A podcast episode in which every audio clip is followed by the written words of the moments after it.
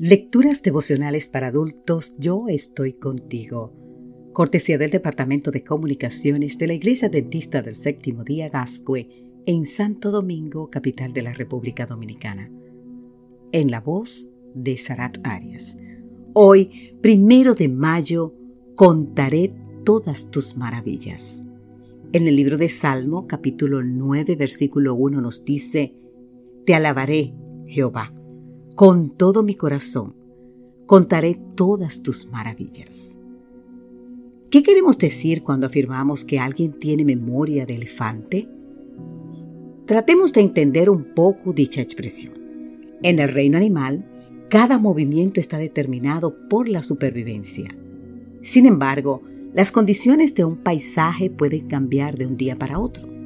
Lo que se ve hoy no necesariamente se verá mañana o el año próximo. De modo que los animales necesitan eh, retener en su memoria dónde se encuentran los recursos que necesitan.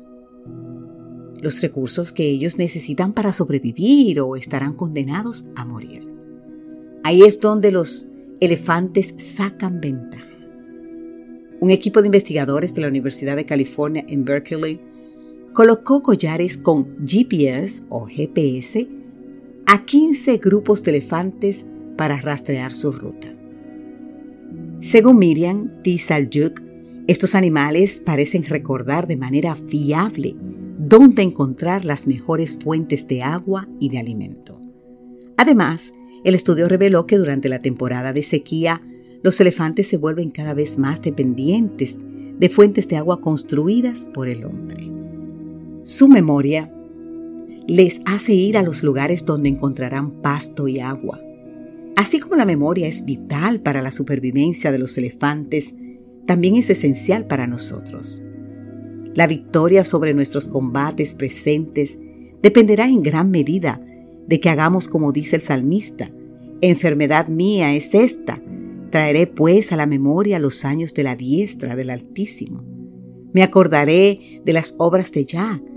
Sí, haré yo memoria de tus maravillas antiguas. Meditaré en todas tus obras y hablaré de tus hechos. Así nos dice el Salmo 77, los versículos 10 al 12. Hay etapas de hambrunas y sequías, momentos en los que la muerte nos hace guiños, días cuando el desgano nos domina. Pues esos son los instantes en los que hemos de traer a la memoria las cosas maravillosas que Dios ha hecho por nosotros. El Salmo 77 expresa el cambio del lamento por la confianza.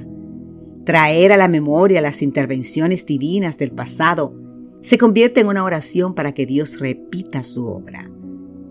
Tener memoria de las bondades de Jehová nos abre las posibilidades de disfrutar de un desenlace edificante para cualquiera que sea nuestra condición presente, querido amigo, querida amiga. Matthew Henry lo expresó así. El recuerdo de los portentos de Dios a favor de los suyos es el mejor antídoto contra la desconfianza en sus promesas, porque Dios no puede cambiar. Prometámonos hoy a Dios, como dice el Salmo 9.1, Te alabaré Jehová con todo mi corazón, cantaré todas tus maravillas. Que Dios hoy te bendiga en gran manera Amé.